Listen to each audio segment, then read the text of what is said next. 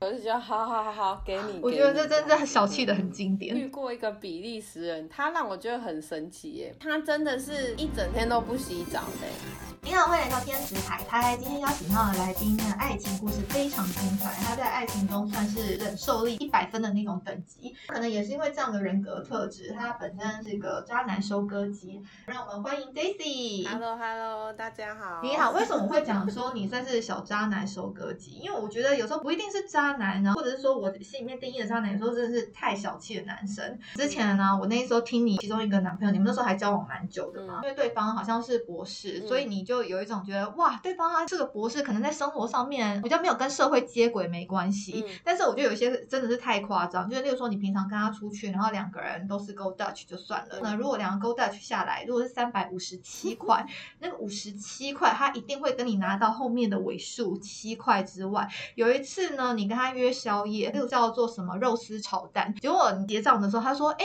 我们这样分起来不是一个人三百五十七哦，因为刚好肉丝炒蛋，我只有吃蛋，没有吃肉丝，对，他说我你刚吃了七成，我只有吃三成，超夸张的欸，这然后还要出来，还要在那个餐厅门口那个五块在那边推块来推去，我就觉得好好好好，给你给你这样子。我觉得这真的小气的很经典。所以你后来就是跟那个男生，因为我知道他的妈妈好像就是也蛮难搞台的，对不对？妈妈，我不知道，可能是台湾的妈妈，天哪，你不能这样打扮 打扮一 一分成的人。很 对不起，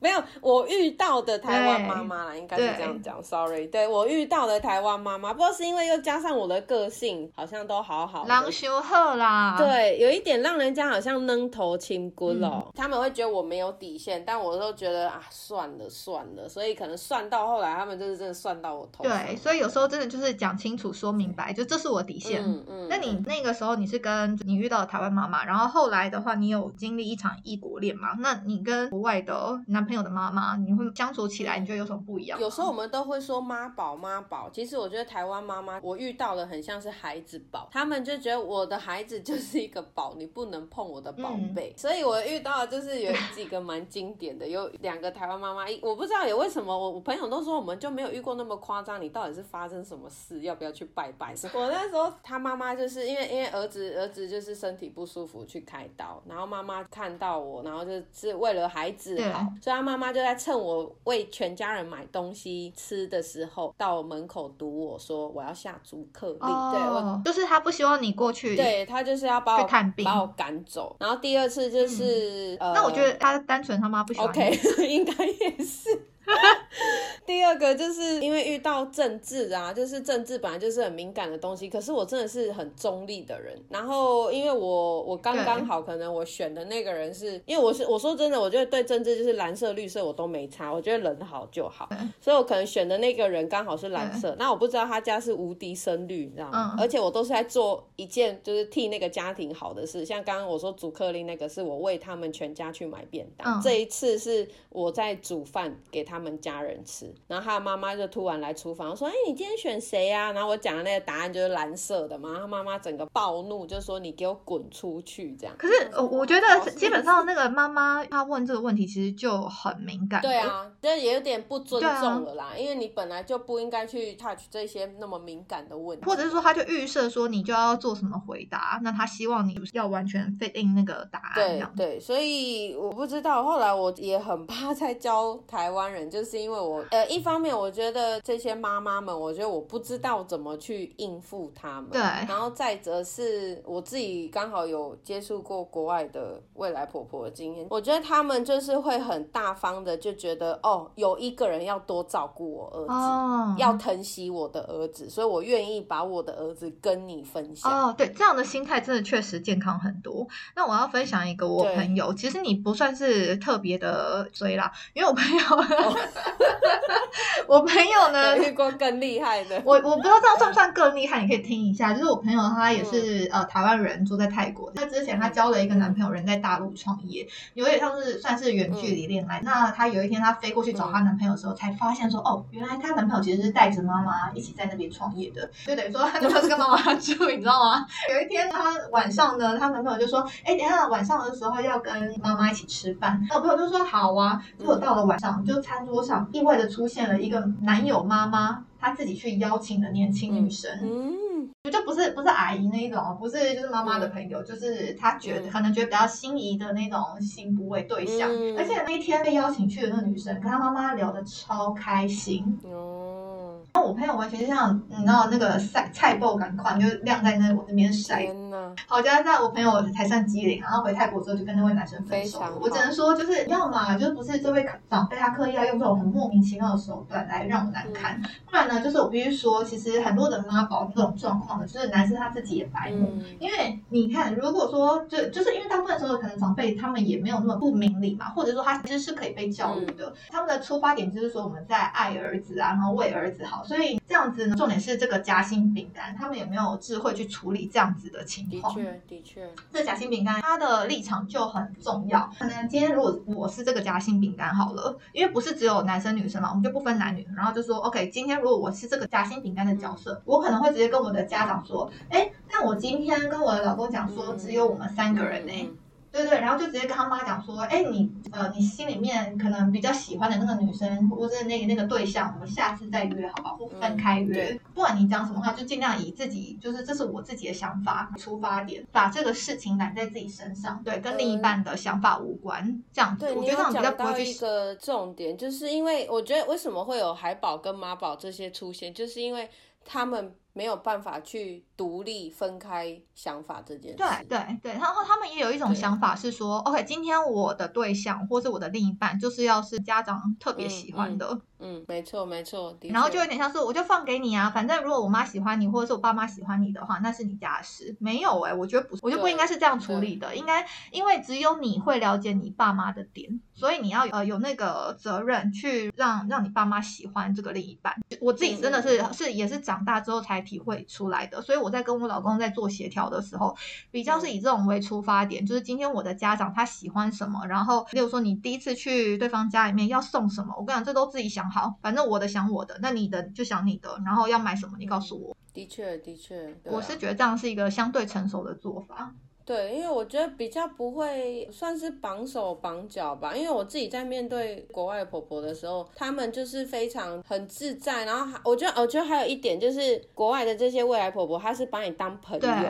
她不是把你把当敌人。可是出发点就是不一样啦，因为像你说亚洲的长辈可能觉得说，哦，你就是来跟我抢儿子的，可是呃西方的你说长辈他们就会觉得说，哦，你是来陪伴我儿子的，对，所以是一种感激的态度的话，那我觉得这个出发点就不。太一样，你既然就是呃，你说亚洲这一段，就台湾这一段，因为我想说这么瞎的男生，到底 什么时候才看清楚的？是你提的吗？那那段的分手是你提的吗？你自己觉得有点受不了？对，因为那时候那时候其实这一直很盲目，因为那时候我刚好三十岁嘛，然后我一直觉得说，哎，好像你失去这个人没有再多的选择，因为你时间到了，就我觉得有点恐怖。在我不知道在其他国家会不会，这样我觉得有时候你常常会听到很多人讲说啊，怎么办？我三十岁了，然后还没有结婚，然后还没有成家立业，还没有成就，就大家会被这个年纪给限制住。然后我那时候也是，我觉得是儒家思想不敢讲害的。但是你看，三十而立其实是让大家三十而焦虑，嗯好像三十岁就要成就些什么，是不是？对我那时候也是一直就觉得，哎，怎么办？我的人生成绩单好像没有满分，就是一定要一定要结这个婚这样。所以那时候其实就是非常盲目，那时候盲目到我朋友都说。你应该是被下蛊了啦，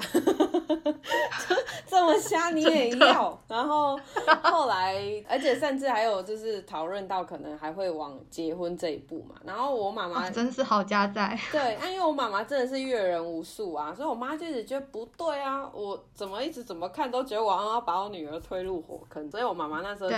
就是反对，然后又加上后来有一个算是误会上的冲突，就越演越烈，搞到最后我就是变成假。心饼干，我就这样夹了快半年吧。我就后来真的是等于说家庭就是跟我妈妈关系就也破裂，跟这个男生也感情也破裂。等于我要当夹心饼干，我要一直去去瞧哪一边，然后哪一边都不是这样。然后最后我后来就身体就出状况。可是，在还没有身体出状况以前，我就喊卡了，因为我真的觉得我已经崩溃了。我就家里我也不闻不问，然后男生那边我也就分掉。过没多久吧，我身体就出状况以后。我就发现哇，人生好像在给你考验一样。那时候以前都会觉得怎么会遇到这些事情，嗯后来我也是出去旅行，有遇到一个比较年长的姐姐跟我分享一句话，她说“事出必有因”。嗯，以前这句话我会觉得是不好的话，后来我发现也并不然，因为或许那一次我身体出状况，就可以挽回我跟我家人更浓厚的情感连接，就我们可以快速和好，然后更珍惜家里对你的爱，这样。嗯，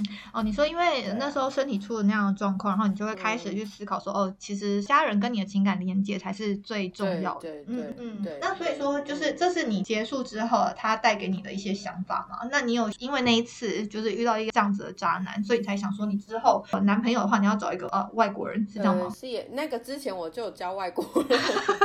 对，因为可能是应该是说我的第一任就是台湾人，嗯然后也是一个妈妈比较，就是我讲逐客令的那个妈妈角色，所以好像也因为那样的阴影，导致我就是真的不太敢碰台湾人。嗯，对对，那为什么会再遇到第二次？就是因为身边的朋友都说，哎，你好像教外国人，好像也没有很稳定，要不要教一个台湾人，好像会定下来？结果更糟啊，根本并没有啊。所以应该就是说，跟亚洲人交往，说不定相对稳定，但是过程并没有比较愉快，我觉是这样觉？得或许啦，或许我真的就是呃，应该是这样子讲。或许我如果再委曲求全一下，我可能现在也步入家庭，然后我就觉得嗯也好险我没有，所以我才可以这样到处跑，然后更享受自己的生活吧。因为我觉得就是你会越来越知道。你不要将就自己。对，没错。而且我觉得你刚刚讲到一个重点是，如果委曲求全的状况下，所以其实很多时候就是可能你是为了要满足这个社会外在的价值观，然后所以就去委曲求全，成就了可能的这种你说有结婚啊，然后步入家庭的这样的生活。可是实际上你根本不快乐啊。对，那个全就是把自己完全就是吞没，然后没有你自我的生活。嗯不会，我觉得现在目前这样的生活很适合你。后来，在我妈妈可能从小对我的教育也比较嗯保护，遇到什么委屈，他其实也都会希望我们过得快乐平安就好。对，真的没错。嗯，所以他，所以你的意思说你妈她没有期待说你去结婚是这样吗？以前会，以前啊，因为我觉得那都是一个世俗的压力吧。因为邻居，因为我又住算是老社区、啊，这边邻居都会问啊，嗯所以妈妈出门就会一直，其实应该是妈妈也被施压了，然后妈妈就会把那个样的压力丢来给我。哦天呐，哎、可是我可以想象哎，因为我自己大概也是三十岁的时候，就会有这种压力，觉得好，我想要赶快结婚，我说是我觉得可以结婚。然后那时候我跟我的研究所教授聊，那他也是跟我讲说，就是其实跟我自己走过才能体会，你知道吗？他就说，哎呀，你这只是三十嗯岁，这没什么，过了三十岁之后，你根本连生日也不会记得了。其实你三十又怎样，三十九又怎样，四十九又怎样，真的就是又怎样。对啊，就是你走越多，你看越多，你就会觉得啊，就这样。对我的感情态度其实蛮随心所欲，但随心所欲给人家听起来好像有点放荡不羁，然后好像很青菜这样，但其实并不然。我觉得那个随心是因为我想要随着我自己内心真的想要什么，嗯。但不是做一个不尊重，应该是说，我常常讲，就是你要做，像我身边有些朋友要做什么事会彷徨或干嘛的时候，我都会常他们跟他们分享，我说其实你只要做这件事会让你快乐，你就去做，只要不要做这件事会被抓去关，然后会犯法，嗯其实就好了。哎、等一下，我觉得你刚刚讲到一个，就是感情上面，你希望去做自己想要的部分，所以你现在有理出来自己比较想要什么样的对象吗？嗯比较有啦，以前比较不敢，以前都觉得就是委曲求全啊。就觉得好像是别人来挑你对，有一 点，然后要不然就是你，你可能很将就跟这个人，就是例如说他追你，然后你也明明就没有觉得他到达你想要的标准，然后你只是就觉得啊，好像有一个人陪你，好像这样不错，啊就将就将就，然后就觉得哦好啊那就在一起，但其实你的内心并没有那么完全的接受，嗯是不是某方面也觉得好啦，蛮空虚的，反正都已经单身了一阵子。对。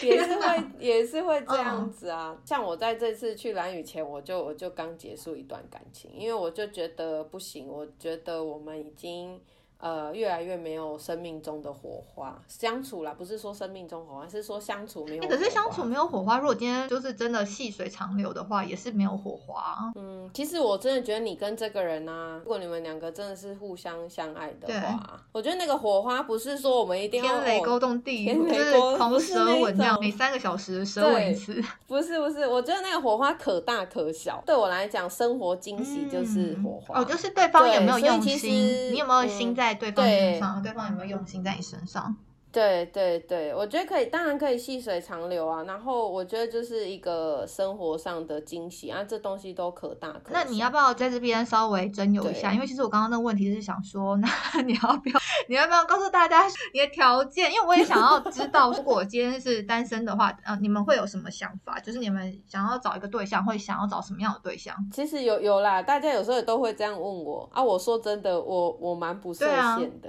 因为应该是说我有交。交过蛮有钱的，啊也有交过很有差吗？我觉得有差哎，有钱的当然你你在物质上你可以得到比较多的满足，但是如果相对他心灵上没有办法给你满足的时候，你就会觉得很空虚。曾经有一个算他比较穷，可是我跟你讲，我那时候跟他在一起，我就是真的，就是你明明知道你跟他生活没有穷到说一定要三餐吃面包，是没有穷到这样啦。可是就是你知道说，如果你跟他以后共组家庭的话，你们的生活并不会非常的优。我，但是他就是每天哦可以逗你开心，每天都会讲一些小巧思，然后就会就你就会很开心，而且我几乎跟他几乎是不吵隔夜架，就相处上比较融洽。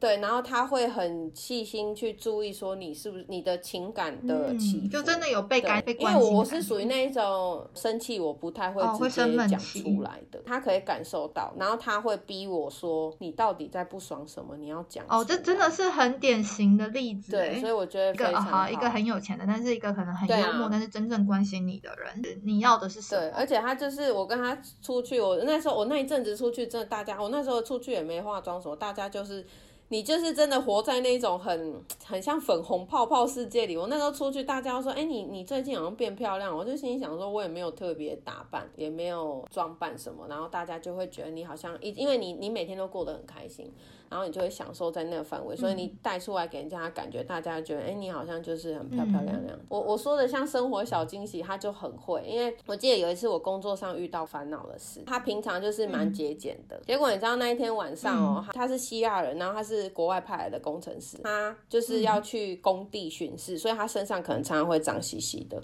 像有一次我们要约会，他就会说，我先回去洗个澡，我再出来找你。但我就会觉得啊，这样看电影时间快来不及，他就会说不行。我要尊重你，我不想要全身都是灰尘去找你。还有，例如说有一次他迟到让我等吧，那一次我就真的是气，就又又好气又好笑。他看到我，我说你为什么又迟到？然后是也没有迟到很久，然后他就很认真的说啊，我是迟到几分钟。我说五分钟啊，他就突然就是很像那个霸气总裁把我抓过来，然后亲了五下。哇，很会耶！哎，这 这是骨子里就是浪漫的人。对啊，然后还有一次也是我们去 Seven 买咖啡啊，我大概都知道他就是都喝美式嘛啊，因为店员还是会都会问说要不要加糖。我想说礼貌一下，还是就是有时候我还是会礼貌一下翻译店员的话，才不会让店员难看。我就直接当他的面，我就翻，然后我就说，哎，店员问你说你要全糖半糖。他就笑笑，然后也是把我一把抓，因为他蛮高，他就一把把我抓过来。他说：“我不用糖，我有你就好了。”哦，天哪！哦，是不是？然后我就觉得，哦，所以你看他也不用，这就是生活情趣啦。这个男生很会，很懂生活情趣，那你就会过得很开心啊。然后像我心情不好，他也知道我很喜欢吃，然后他平常很节俭，他就真的会带我去吃大餐。然后那一天他就会付钱，这样。其实这种还蛮适合你的。对 啊，对啊，我觉得，嗯，因为你你不是上一集有讲到嘛，就是你的那个发文那句就是活在当下。那像这样子的男生，我觉得就可能会很符合你有这样子的想法。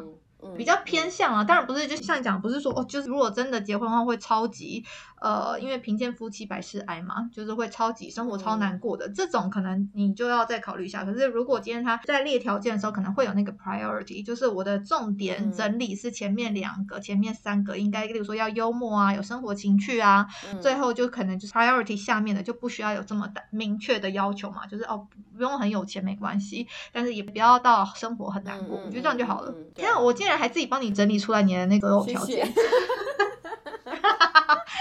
可以哦，然后再最好是阿多啦，因为你很怕那个亚洲婆婆，是吧？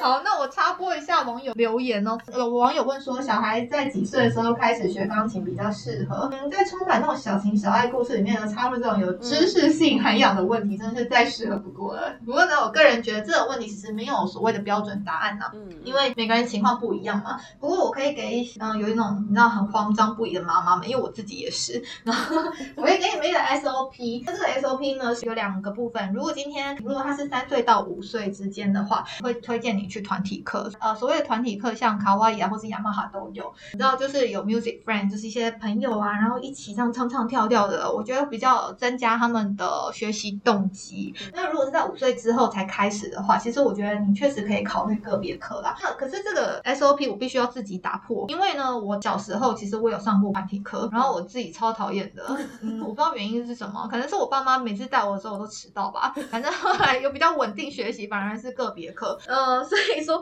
我觉得人就是都是多变的。我觉得如果今天我是妈妈啦，我的做法就是啊，不是我是妈妈，对我就是妈妈，没有如果我今天就是妈妈，我基本上就是会带我小孩去试，不管是团体课或者是个别班，然后让他自己去决定，因为我觉得不是只有小孩，任何人都是这样。如果你今天是自己做的决定，你总是会比较愿意去承担后面你要受的痛苦嘛。因为呃，学音乐它不是只有学音乐，就是觉得哇，build up the musicality，把音乐性建立起来就好。重点是你那些练习，那些很枯燥的、不断的反复的练习。所以我会建议说，就让他自己决定。然后呢，你他决定好的时候，你可以说 OK，那我们今天决定好这件事情，所以接下来会发生什么样的事情，我让他知道。或者是今天他如果跟我讲说两个两种课试完，他跟我说哦，我没有要学，我说哦好可以啊，因为我有遇过这样的家长，他就是盯到了小孩已经七八九岁吧，小孩是日本跟台湾混血，那妈妈就很酷，他就说反正我就让他一直跟我讲说妈妈我想学钢琴，讲了三次吧，他才说好，那我让你学，那真的是要盯超久的哎、他说就盯了好像至少两年有哦对，所以我觉得妈妈要沉得住气。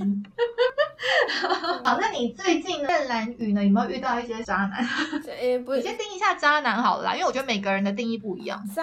哎、其实我不太会叫人家渣男。对啦，或者你最近遇到你觉得呃，或者说比较小气呀、呃，你可能在交友软体上面，然后遇到你觉得哎、很呛哎、曾经在交友软体就是约到那种直接要约炮的，我就是跟他说哦，我不是那个路线，然后他很可爱，他后来一直跟我道歉，他就说啊，是不是我就是坏人啊什么？我说没有哎、就是觉得你跟我走的路不一样啊，嗯。我就我就不行，因为那个东西蛮好玩的。我对约炮这件事，不是说我排斥或是怎么样，我觉得蛮好玩的是，我都常常把它形容成你是人类，你约炮这件事让我觉得很像是在做一个动物性爱的事。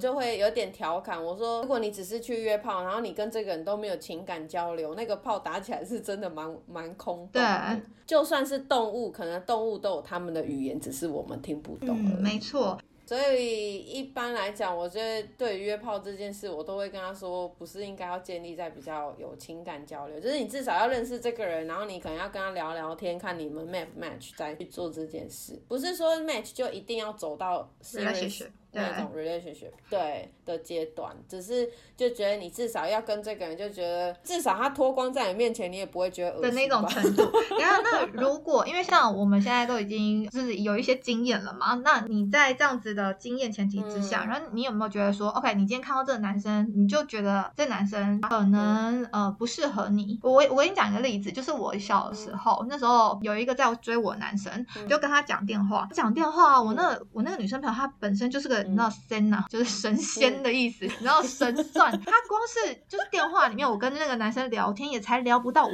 分钟，我一挂电话他就说这个男生不行。那其实我心里面本来就知道这个男生不行，我只是当下就是哦好啊，就是反正被周围没有直接拒绝他这样。然后我就说为什么你会这样觉得？他就说哦，我就觉得他讲话的线条很油，哦，我就觉得这个路数就是可能讲话不够真诚。然后我觉得他说真不真诚，可能也跟你要看他的眼神啊，因为我觉得看眼神确实也蛮准的，就是这个男生他是不是正不正直，嗯嗯嗯例如说以面相学来讲的话，他们会说那种叫眯眯眼啊的男生，可能就同时就是比较渣男这样子，会有这个倾向啦，就是做事情犹疑不定啊，然后可能又觉得说哦，我又爱这个又又爱那个的，他没有一个明确的方向。可是老外很少眯眯眼，我那天朋友也这样讲，我说有啦，我我还找出有一些照片呢，我觉得有，我觉得还是有，可以看得出来，好可爱哦，对这么有迷蒙的眼神。我觉得会呃有啦，会有那个感觉，就是你大概会知道这个人跟你对不对痛，应该是这样。嗯聊。天，基本上其实我不太会像你那个朋友，就是可能五分钟就判这个人生死，对不太会啦。因为你相信人性本善嘛。我曾经出去那一种，真的觉得交友认识的有一些真的是照片不符啊，然后就是广告不实的概念嘛。你去到现场，我还是真的会花时间跟这个人相处一下下，就至少吃个饭嗯啊。但我不会不至于不礼貌到说哦，我看到然后躲起来看，就马上就说哎，今天就爽 约这样，我不会耶。哦哦，就是礼貌上还是要做到。你说你有交往过希腊人，然后我知道之前那个踢足球的好像是哪里人？哦，西班牙的，西班牙男生。嗯，那你对对对对于希腊男生跟西班牙男生，你觉得他们的文化相处上有什么不太一样？嗯，像你说这两个国对对对，这两个国籍的男生，因为像你讲的，如果是亚洲的男生，他可能就很听家里的话。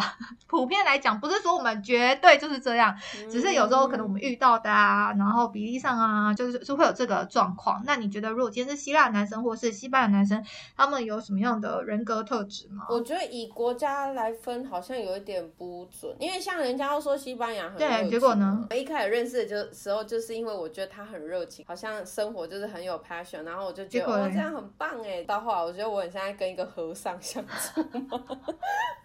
因为他又吃素啊，然后又会很爱那个做那个叫什么 meditation，然后动不动就把我抓过来，就说哎、Daisy，let's go meditation 这样，然后我就说哈，觉得哦又来了又来了，然后又吃素啊，所以我每次回家我就会疯狂吃肉，然后我妈妈那一阵子都说奇怪，你是出去约会都没饭吃，然后但是外国人真的很很爱冥想，没错哎。其可是如果他这样，干嘛不去那个冥想的 group 找女朋友就好了？他可能想说我太燥吧，因为我我是那一种，就是我可静可动，他大大部分都是动的状态比较多。可是看到他是我还没有认识他之前，我们还没有真正交往之前，我看到都是他很动的那一面，因为他又是足球教练啊。然后那时候我们是在朋友聚会认识的嘛，对，就 party 上认识的，所以我我看他是哦很会跳舞啊，跳骚莎啊，又是教练，就觉得哦好像每天都可以一直去运动。结果相处以后，我不知道是因为他平常工作太累还是怎样，所以他其实课后下班制，他其实很爱冥想，然后很爱做瑜伽，就然后又吃素，哇哦，就是有点累。哦，所以你你不走这一派就对了。后来我跟他分开以后，我也蛮想自己做冥想的啊，时不时也会自己来一下，就可能有点那种养成习惯的概念，发现哎、好像也不错。所以可能时间点不对啦。如果是在沉浸一段时间之后，说不定你就完全能够适应这样的生活，常常冥想，常常瑜伽的。然后我觉得刚刚讲到文化一些不同，我觉得有一点蛮蛮特别的。我发现应该是说以南欧，因为我认识的可能是西班牙跟法国啊、希腊这些就是比较靠近地中海国家的人，我发现他们有一点让我觉得很特别，他们会哭。哭哦，你的意思是说，他们那个男生就是我想要释放情绪的时候就哭，我觉得这一嗯点很好。我一开始不能接受，看到他们哭的时候，我吓到，觉得你哭屁啊！哦天，哎，可是好特别哦 对，我哦。觉得这一点是，那你要说他们国跟国哪里有不一样，反而讲不出来。可是因为我们都会有一些既定印象嘛，像我刚刚觉得西班牙就很热情，那交往以后发现并也并不是这样。就是我印象非常深刻，就是有一个共同点，他们都很会哭。哦，那他们哭的时候，他希望你做些什么？希望你陪伴就好，还是说就希望看你讲一状况，些安慰话吗？看有时应该候当下发生什么事情吧。觉得他们哭对来讲，不是说他想要得到安慰，不是像小宝宝哭就是说一定要妈妈抱抱，不是那一种。他们哭是纯粹就觉得我现在很享受在这个情绪里面，我需要用哭来表达我的情绪。哎，我曾经跟我老公讲过这个概念呢，就这个概念有点像是你讲的那种活在当下的概念。如果今天我碰到一个大失恋，我就我就大哭，然后你就 enjoy 那个当下，觉得说现在的情绪就是负面的情绪，然后我就是在难过，就有意识的。可是你就是有意识的释放情绪，我觉得也没有什么。印象很深刻，因为毕竟我们是是亚洲长大的小孩，我不觉你不觉得亚洲长大的小孩常都是都说男生你不能哭，因为你哭就是你不。其实也不是只有男生哦，我觉得亚洲的小孩，例如说我看到一些爸妈，然后小孩哭，他们就很紧张，或是就会开始不断的安慰，或者是吸引呃，就是把他分散注意力，反正就是要让他停止哭。但是我我的想法是，反正你就是让他哭，因为他现在就必须要有这个情绪嘛。那即便是负面的情绪，他也是情绪之一呀。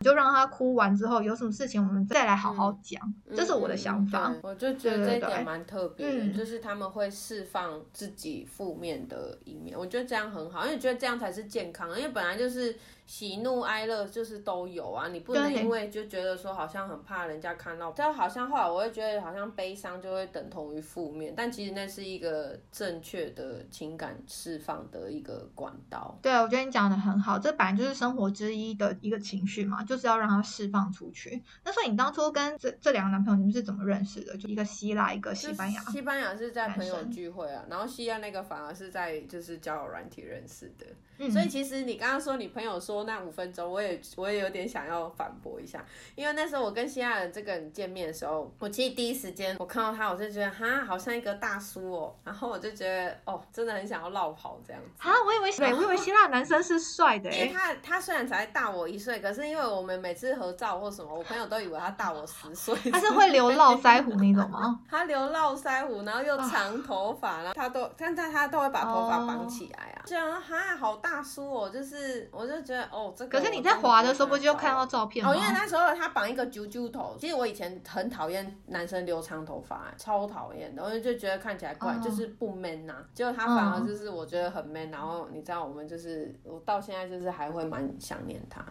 对对，你那太爆料了啦！天，我没有预期你会说这个话。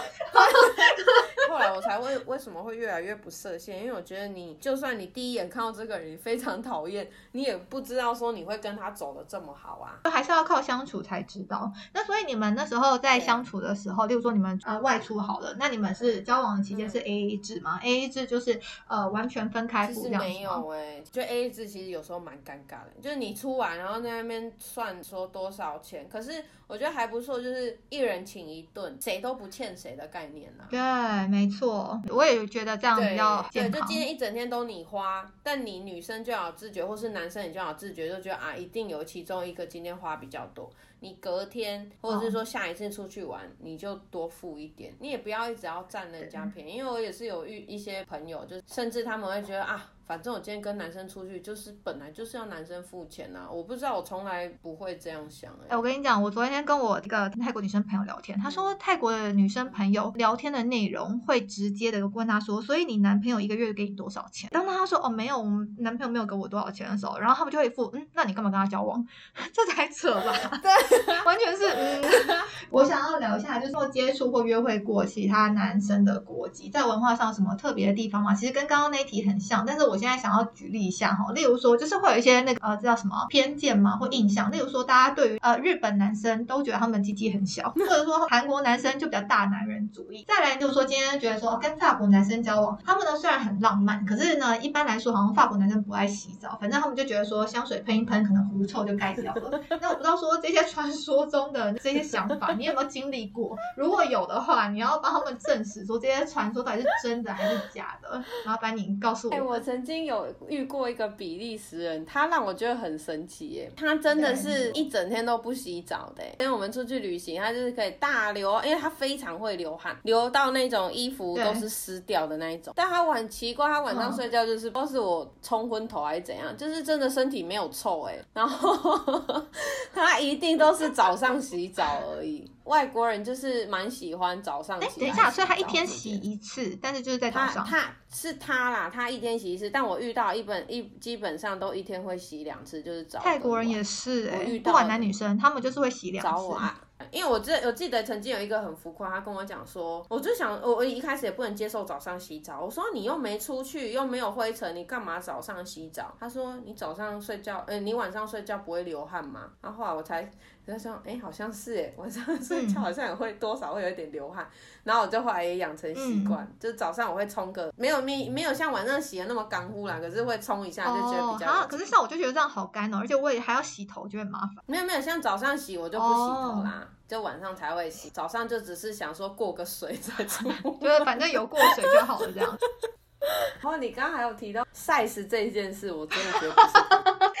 我跟你讲，我朋友的经验也告诉我不是。对啊。对。对，那你要不要告诉大家是看什么？不是看国字。你若有同等出来的话，我相信大家会想知道。我我曾经开玩笑说看鼻子啊，但我也不知道这一点，我自己还在验收收证当中。好，希望哪一天你就是有有比较明确答案的时候，可以上节目来告诉我们大家。OK。那我还有一个，就是我相信大家都很想知道的，就是跟外国人交往到底要怎么确定他们是不是认真的？因为我知道外国人他们其实分了很多种状态，有的可能就是不结婚但同居，呃，生小孩但是没有结婚，或者是在交往之前的话，他们觉得这个只是 dating。你觉得你要怎么确定？外国人跟台湾人交往，我觉得蛮大一点不一样，是外国人有点那种人家讲的什么试婚哦，跟试交往的概念，他会先跟你就是出去 dating 个几次。就算你们已经发生关系这样子，然后但是就是真的还一直没有办法明确关系，因为他也还一直在觉得说他跟这个人到底 match 不 match，例如说生活方面啊、性爱方面啊、饮食方面，然后才会去慢慢的，例如说，但我觉得就是他。不排斥你，或是他还继续喜欢你，你们就会有机会继续出去 dating，嗯，就会 dating dating dating 到后来呢，他可能就会默默跟你说，哎，你要不要过来跟我一起住？反正他就会跟你的频率出去越来越多。等一下，我听到一个关键字，所以说一起住是关键点。如果他今天觉得我跟你一起住，那就表示我们两个是男女朋友的关系，是这样吗？我觉得也是，可是可是一起住又又分哦。我觉得其实外国人也没有那么想要一起住，哎，应该是说，我觉得很有趣是他们很想要有自己的空间，嗯，对，所以一起住不是说一定要就是你搬来跟我同居。我觉得这是这是台湾跟呃外国，我觉得让我不管是我自己接触或是我听到蛮大不同是，应该是说 SOP 是这样，外国人是他先跟你 dating，然后再看有没有 feel。再来决定他要不要跟你这个人在一起，然后接下来他就会去公开你们的关系。嗯，台湾是颠倒，我先公开我们的关系，再来 dating，再来同居，然后。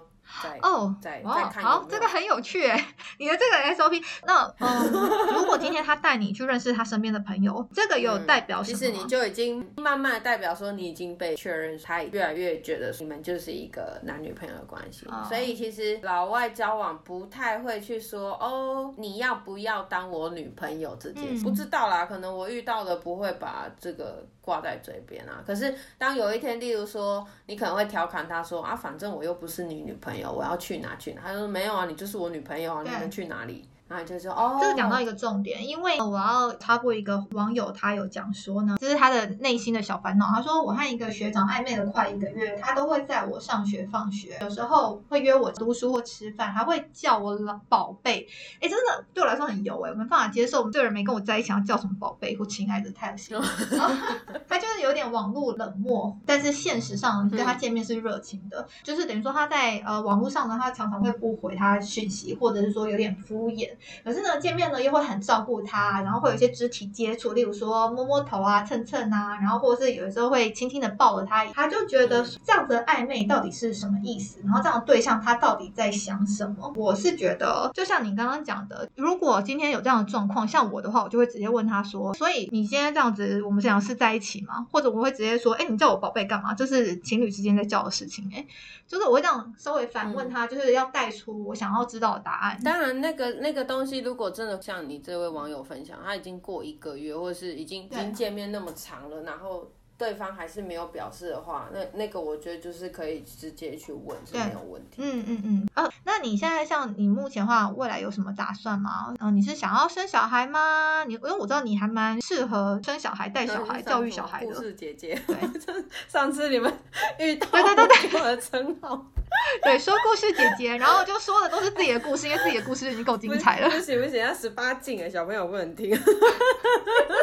我连去蓝语也是啊，很多人都叫我什么，就是说什么我很适合去跟那边带小孩，因为去蓝屿有时候小朋友他们也爸爸妈妈都要去工作，然后没有人照顾，有没有这么神奇啊？就很好玩。就是我真的每次去，可能因为我真的很喜欢跟小朋友玩吧，朋友都会这样讲。然后对未来哦，不知道哎，我其实。真的没有这么设限，有啦，有在自己想说要不要就是自己创业了吧。如果要创业的话，你会希望创哪一方面的？我其实也也有在想说，可能例如说像去投城啊，因为我自己本身也蛮喜欢投诚，进台北，就是你可以远离郊区，然后又可以回到台北。我觉得我这人蛮奇妙，我可以喜欢这东西，可是我没有办法完完全全应。例如说，我很喜欢城市生活，我也很喜欢乡村生活。但我没有因为说喜欢哪一方我就放掉哪一方，我觉得两个都各有各他的好，所以我就可能我就会蛮想要去投城生活的，因为。想说去那边，例如说开个民宿啊，然后可以回台北，然后又可以去那边做，还蛮特别的。因为在投选择投城这个地方，通常那种你讲说开民宿，我都会想到说哦，你要去宜兰啊，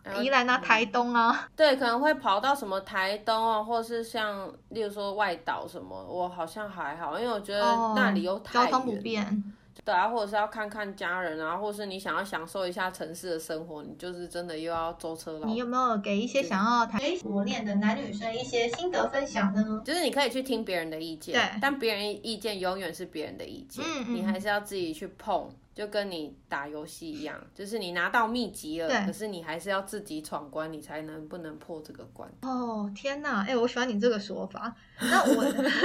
你还有要分享的吗？结婚部分呢？我我不知道。我这次在蓝宇有曾经有一个人问我一句话，他说。你会选择跟有火花的人结婚，还是适合生活的人结婚？第一时间我是回答有火花，然后他是选择适合生活的人，他觉得他现在的另一半就是没有火花，但他就喜欢平平稳稳。但后来我在蓝宇也接触很多人，所以我真的觉得就是每个人有每个人想要的东西。因为我算是真的很躁动，我觉得有时候我应该是过动了吧。我在蓝宇也是到处搜寻，然后搜寻到他们都说你要不要选乡长，每个部落都有你认识的朋友这样。然后有一个姐姐，就是她真的整天都待，她去蓝屿已经去蛮久，可是她几乎没有环岛过，然后也我讲了一些景点，她也都不知道。我有时候都会想要带着她一起出去玩，但后来我发现也不用，因为她就她就想要这样的生活方式，或者是说你会看到一些蓝屿当地居民，就是一直都。在蓝屿，他也没出过国，也没来过台湾，他就是他的生活。对，这就是他选择他想要的，因为每个人想要的是不太一样的。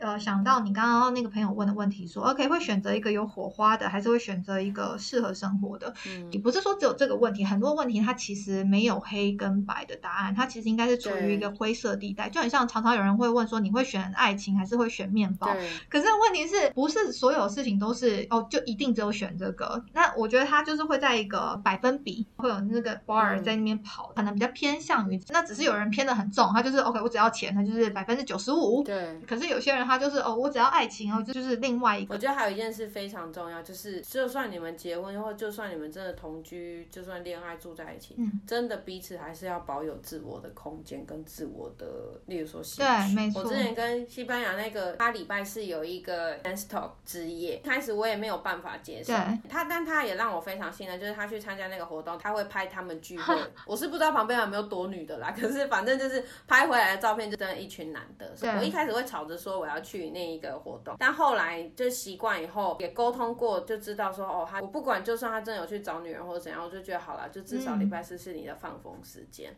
但我也会有放风时间，所以就礼拜四那一天，可能我就会自己去学烧沙或是干嘛的，然后就我也会有我自己的事做，想要自己做事，他也就可以去好好去 enjoy 他的那个 master。所以我觉得，就是不管是结婚或是恋爱，你们真的还是要保有一些自我的空间，跟算是。一点点微微的自我隐私吧，嗯我觉得这非常重，要。那我也想要给想要谈异国恋的男女生一些想法啦，因为我身边有蛮多朋友他们是谈异国恋的。我觉得这个东西它就是双面刃嘛，嗯就是任何东西它就是会有好也有坏。为了公平起见呢，我就是各举了三个例子。如果你今天是异国恋的话呢，你的好处是可能哦你在文化上呢本来就有隔阂，那你有隔阂的时候，距离就有美感。比如说你们吵架的时候啊。算了算了算了，算了，我们文化背景不一样，算了算了算了，用英文吵好累啊、然后就觉得会算了。再来第二个好处，可能像像你刚刚讲的啦，就是可能长辈这边，因为你们不住一起啊，然后又有距离上啊，所以你们可能在婆媳的关系上面不会那么紧张。嗯呃，在亚洲来讲，好处是如果今天你们生小孩了，那你的爸爸妈妈有可能他们就会帮你们带，嗯嗯所以你们后援这个部分是相对比较轻松。那最后一个呢，虽然说哎呦听起来哈肤浅，但是一部分是事实啊，就你们嗯如果今天是异国恋的话，你们小孩他是混血所以可爱度就会比较加分呐、但是我要讲一下，就是我觉得坏处是说，就是如果今天你是跟阿豆啊交往的，他们的教育理念本来就是这样，所以你这一对这一对小夫妻相对的要比较独立一点。例如说，你们的房子要自己打拼。你看，相对亚亚洲，我们是不是有时候就是爸妈会帮你们出个头期款？嗯对，但是在西方可能就不会有这样子的状况。坏处二的话是，可能你们结婚前一定会需呃面临远距离的问题。嗯嗯，这个虽然不是说所有人都会碰到，但是是绝大部分的人都会碰到，有可能会因为这远远距离，嗯所以你你知道没有办法修成正果。然后第三个就是说，嗯呃，彼此的感情观还有价值观可能不太一样。像例如说亚洲女生，她就大部分觉得说，我们三十岁就要把自己结婚，然后嫁掉。可是老外他们没有认同这样的观念，大部分，然后他们会不懂说为什么要三十岁就要把把自己嫁掉，反正三十、四十、五十哪里不一样。嗯甚至呢，他们呢会觉得说，哦，今天离婚了也没有什么大不了。因为我在法国交换的期间，我发现说，其实，在法国嗯单亲的家庭比例其实很高。很高今天如果你要做这样的选择，那我觉得你在经济还有思考上面就要够独立。所以总归一句话就是，你要先好好了解自己。那你等准备好了，你觉得你可以接受这一切再出发。嗯嗯嗯，的确的确。那今天很谢谢 Daisy 来这边跟我们聊，然后我们刚这样子连录了两集，真的是谢谢你，应该超级口干舌燥的。不会不会，谢谢今天的分享就到这边。喜欢本节目的听众朋友，请按下追踪按钮，并把我们节目分享给身边的朋友。这个节目主要就是邀请来自四面八方、海外各地的朋友聊聊海外生活、工作经验或者感情观。如果有其他任何想要听的主题，请直接在 i 线底下留言，或者到我的 IG 私信留言给我也是可以。